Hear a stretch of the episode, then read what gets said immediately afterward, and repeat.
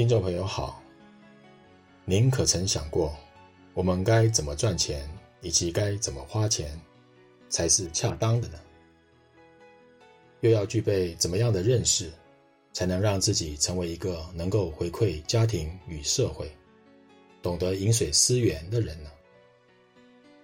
本期节目中，我们将与您分享，我们该如何有智慧的用钱这个主题。欢迎收听。我们有什么能力，就要怎么认真的工作。一方面奉献能力，造福社会；二方面分享经验，利人利己；三方面从工作中获取生活的资源，照顾家庭。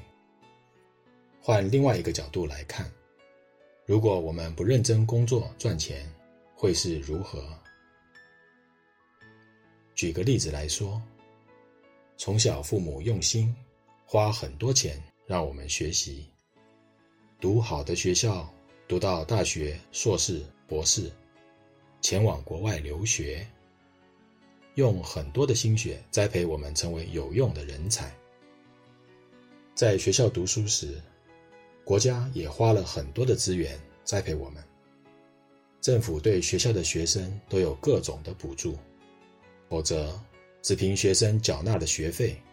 必定会有很多的不足，因此，能够读到大学、硕士、博士，不管是留学的洋博士或者本土博士，能够具备现在的能力、才干与经验，都不是只靠自己就能完成的，而是有父母、有家庭、有社会，还有这个国家的照顾，这是事实，对吗？我们的能力不仅属于自己，也是家庭、社会、国家的资产，是全人类资产的一部分。我们必须用各种途径，认真的回馈父母、家庭、社会，回馈这个国家。所以，工作的时候必须认真的工作，分享与奉献时要欢喜与无憾。唯有如此，受用时才能心无所愧。如何达到认真工作、分享奉献自己，又能同时照顾生活与修行佛法呢？譬如在现实生活中，买间房子、买辆车、缴保险、缴房贷、储蓄，加上正常的事业周转金，正常的过生活，一个月要用十万元。但是在现前的工作环境底下，按照正常的情况，假设我们的工作能力可以赚十五万，比支出多了五万元。这种情况下，许多认真修行的佛弟子会想：佛教是要人不要贪心。既然一个月只需要十万元，这工作是赚十五万，多了用不到的五万。不然我换个只赚十万的工作，不要做得这么辛劳。或者向老板表示。只要十万，其余五万不用给了。为什么这么做呢？因为不要贪心。诸位朋友，这样是不是不贪心？依现实来说，让老板少付薪金是打乱市场的行情。试想，有些人的能力和你差不多，却受你自行降薪的影响，变成和你一样的只拿十万元。不然找不到工作。但是这些人要养父母、养祖父母、养孩子等种种的负担，一个月需要十六万才能过得去，而你十万就可以收支平衡，因为你打坏市场行情，间接的造成这些人难以过活，对吗？不贪心，不是表现在不正常的工作与酬劳模式。如果我们的贡献，是一个月有十五万的价值，而生活支出只需十万，这十五万应当要照常取得。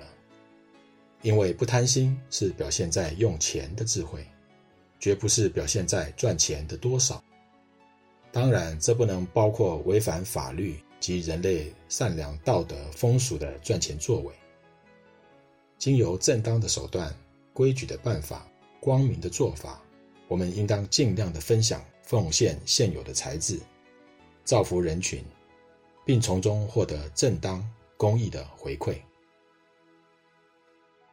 若要人生能够开展，又能不贪心、不浪费、不奢靡的生活，应当如何落实？例如前面举的例子，每个月多余的五万元，应当如何处置呢？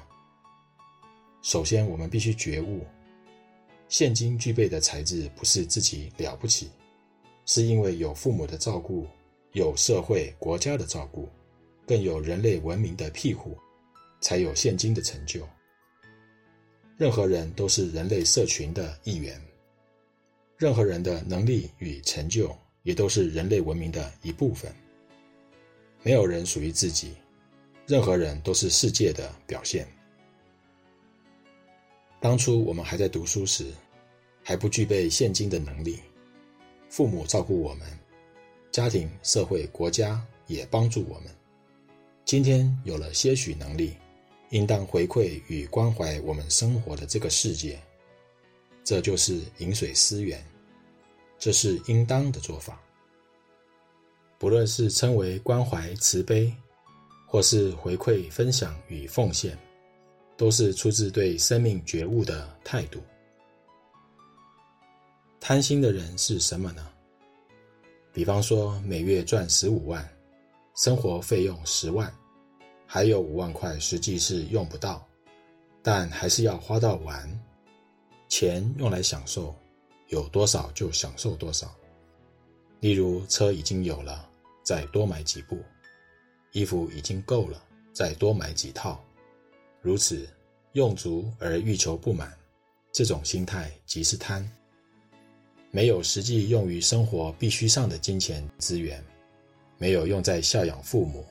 也没有用在照顾家庭与眷属，没有用于关怀朋友、回馈社会国家，无益于人类社会的健全发展。只知道用在自己的身上，而且不必要。听众朋友，这叫做贪心。贪心不在得，而是在用。本集内容整理自《原始佛教电子报》第三十五期。